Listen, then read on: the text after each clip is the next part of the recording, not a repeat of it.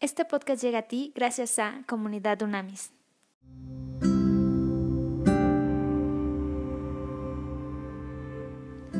En Hechos 16, 16, eh, se lee cierto día cuando íbamos al lugar de oración, nos encontramos con una joven esclava que tenía un espíritu que le permitía adivinar el futuro. Por medio de la adivinación ganaba mucho dinero para sus amos. Ella seguía a Pablo y también al resto de nosotros gritando, estos hombres son siervos del Dios Altísimo y han venido para decirles cómo ser salvos. Esto mismo sucedió día tras día hasta que Pablo se exasperó de tal manera que se dio la vuelta y le dijo al demonio que estaba dentro de la joven, te ordeno en el nombre de Jesucristo que salgas de ella. Y al instante el demonio la dejó. Las esperanzas de sus amos de hacerse ricos ahora quedaron destruidas. Así que agarraron a Pablo y a Silas y los arrastraron hasta la plaza del mercado ante las autoridades. Toda la ciudad estaba alborotada a causa de estos judíos. Les gritaron a los funcionarios de la ciudad, enseñan costumbres que nosotros los romanos no podemos practicar porque son ilegales. Enseguida se formó una turba contra Pablo y Silas y los funcionarios de la ciudad ordenaron que les quitaran la ropa y los golpearan con varas de madera. Los golpearon severamente y después los metieron en la cárcel. Le ordenaron al carcelero que se asegurara de que no escaparan. Así que el carcelero los puso en el calabozo de más adentro y les sujetó los pies en el cepo. Alrededor de la medianoche Pablo y Silas estaban orando y cantando himnos a Dios, y los demás prisioneros escuchaban. De repente hubo un gran terremoto y la cárcel se sacudió hasta sus cimientos. Al instante todas las puertas se abrieron de golpe y a todos los prisioneros se les cayeron las cadenas.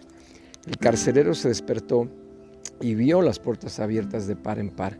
Dio por sentado que los prisioneros se habían escapado, por lo que sacó su espada para matarse.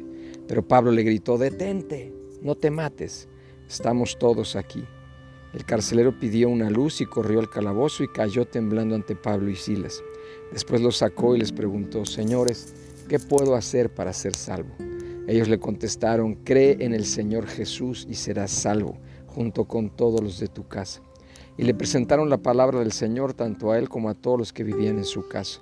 Aún a esa hora de la noche el carcelero los atendió y les lavó las heridas. Enseguida ellos lo bautizaron a él y a todos los de su casa. El carcelero los llevó adentro de su casa y les dio de comer y tanto él como los de su casa se alegraron porque todos habían creído en Dios. A la mañana siguiente los funcionarios de la ciudad mandaron a la policía para que le dijera al carcelero, suelta a estos hombres. Entonces el carcelero le dijo a Pablo, los funcionarios de la ciudad han dicho que tú y Silas quedan en libertad, vayan en paz. Miren qué interesante, cómo aún estando en prisión, la alabanza abre las puertas de esta cárcel. El poder de la alabanza, poder que se da aún en medio de circunstancias difíciles. Azotados y encarcelados, Pablo y Silas respondieron cantando un himno de alabanza, un cántico directamente de su corazón a Dios. Maravilloso cómo no perdieron la actitud con C de Carlos. No podemos dejar que pase inadvertida la relación que hubo entre sus himnos de alabanza a Dios y su liberación sobrenatural mediante la ocurrencia de un fuerte temblor de tierra. Qué hermoso, qué maravilla. La alabanza que se le ofrece directamente a Dios puede producir un terremoto que abra las puertas de la prisión. Hubo otros buenos resultados. Su nombre se convirtió a Cristo, su familia fue salva y Pablo libró a una muchacha de un espíritu de adivinación. También en nuestros días la alabanza gozosa a Dios romperá las cadenas de la opresión.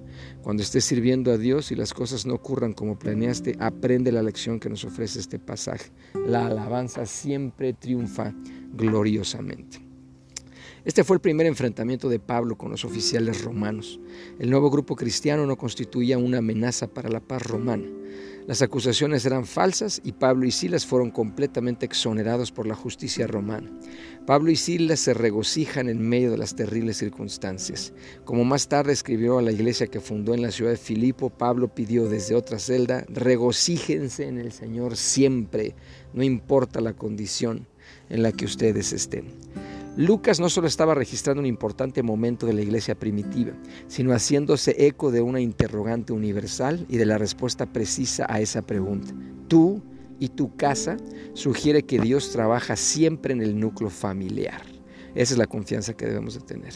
Esta es la primera de varias ocasiones en que Pablo apela a su ciudadanía romana, una proporción relativamente pequeña de la población del vasto imperio romano en aquella época poseía la ciudadanía, condición rara y valiosa, y la ley romana garantizaba los derechos legales de sus ciudadanos en cualquier lugar que pisaran, incluyendo el de un juicio justo.